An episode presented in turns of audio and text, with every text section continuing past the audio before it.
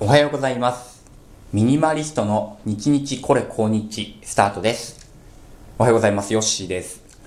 なんかいつもとスタート違うんじゃないかなって思った方、え今まで聞いてくださってありがとうございます。と、最初に音楽流してたんですけども、12分ギリギリまでいつも喋ってしまうので、これ、最初と最後のジングルない方がいいかもしれないなっていうことで、まあ、ちょっと削ったのとですね、と、まあ、自分のラジオトークのタイトル、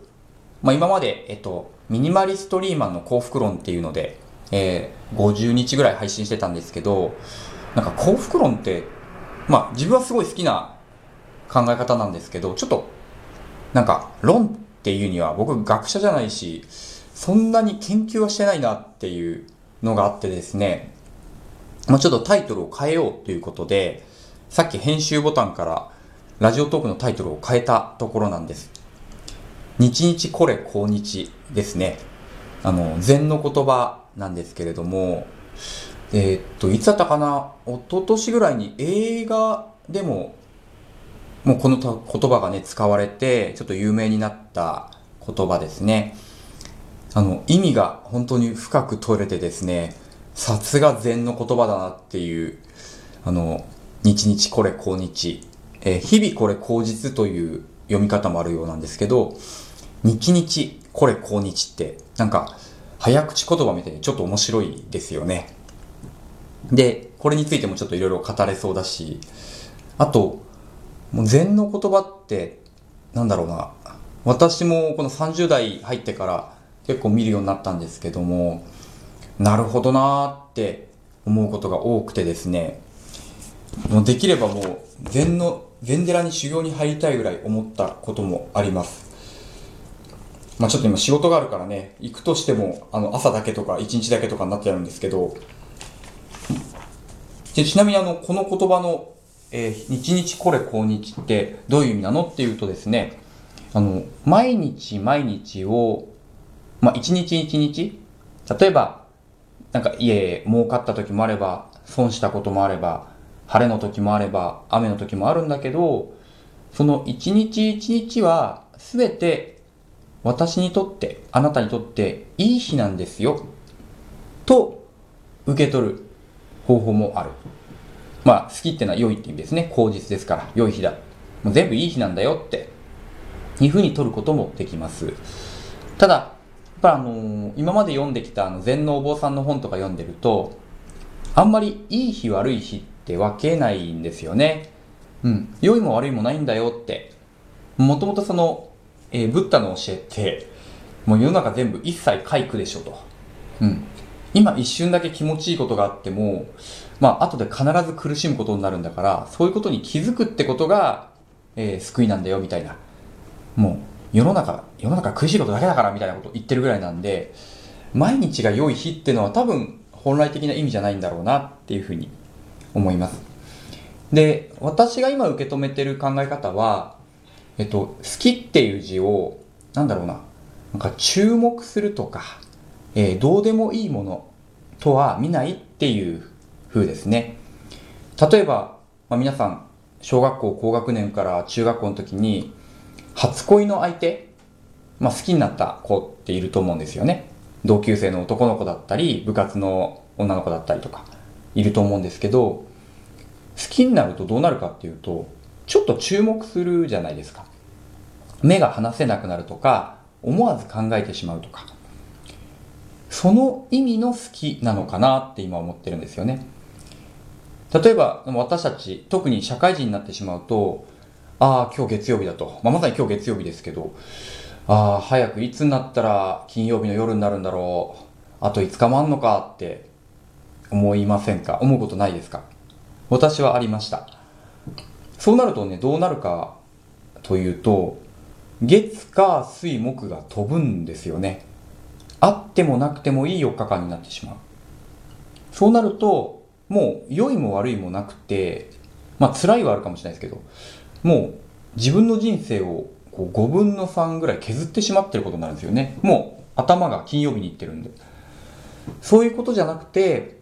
日々これ今日っていう意味は、その月曜日は月曜日をこう味わいましょうと。火曜日は火曜日を味わいましょう。っていうふうに、日々を、日々の、まあ楽しいことはもちろんだけど、辛いことも辛いことで、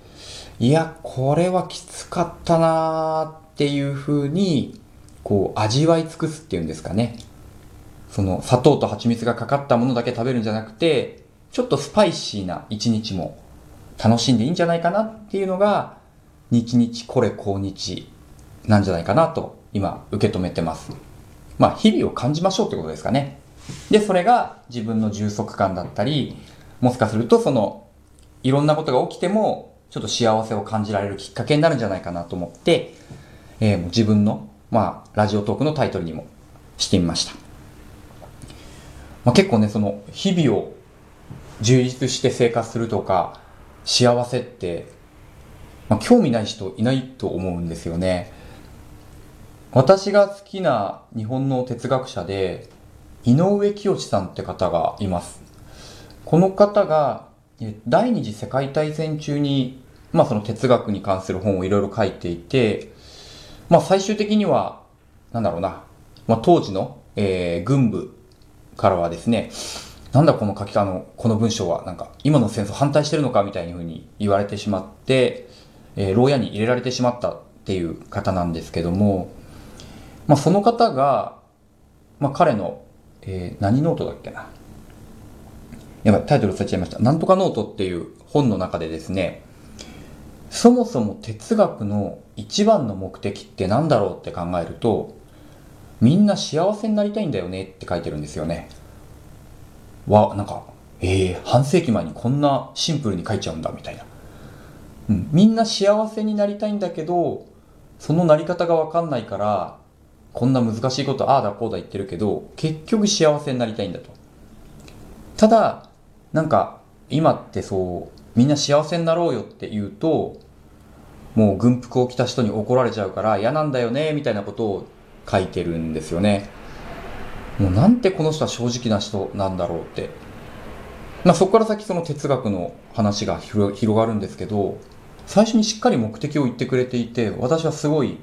共感が持てる方なんですね。井上清さん。で、まあその幸せとか幸福っていうのをね、考えたときに、皆さんにとって幸せって何ですかね？いっぱいあるんですよね。美味しいご飯を食べることとか、友人といること、好きなことに没頭してることとか、たくさんあるんですけど、私が今すごいね、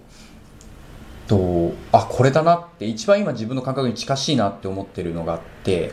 まあ今日ちょっとその話しようと思うんですけど、と、バートランド・ラッセルさんって方がいるんですよね。えー、まあ世の中にあの幸福論って言われてる本はたくさん出てるんですよ。アランって方も幸福論書いてるし、日本人でも幸福論の本書いてる方います。その中のバートランド・ラッセルさんが書いた幸福論。その中で、えー、まあ幸せってこういうことなんじゃんみたいなのを書いてるんですけど、まあちょっと僕がメモしてあるの読み上げますね。幸せな時っていうのは、目的を追求している時、目標を目指している時、え熱中して取り組んで何かを達成したとき。あとは、まあ、そこからですね、まあ、趣味や仕事に、えー、ハマってるときですね。そして、えー、好きであること。もう周り、どんなものも全部嫌いだ、憎たらしいではなくて、あ、あのご飯も好きだし、あ、あの映画も面白かったし、あ、あの場所また行きたいよねって、膨らませていける人。うん。まあ、ケチをつけない人っていうんですかね。で、えー、愛情を持っていること。これもまた、これだけで10分以上話せそうですね。愛情って何っていうことです。まあ、その時には、例えば恋人であったり、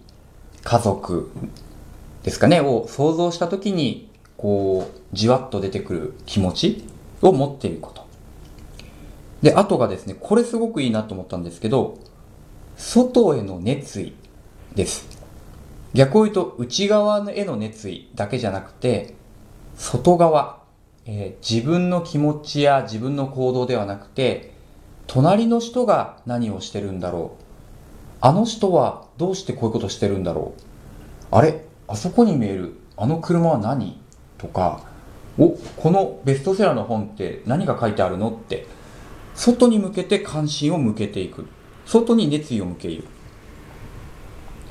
これが幸せのポイントですよってラッセルさんは書いてます。でこれがいろいろ見た中であ確かになーっていうふうに思っていて、まあ、特にその目的目標を持っているってことと外に熱意を向けてる時ですね。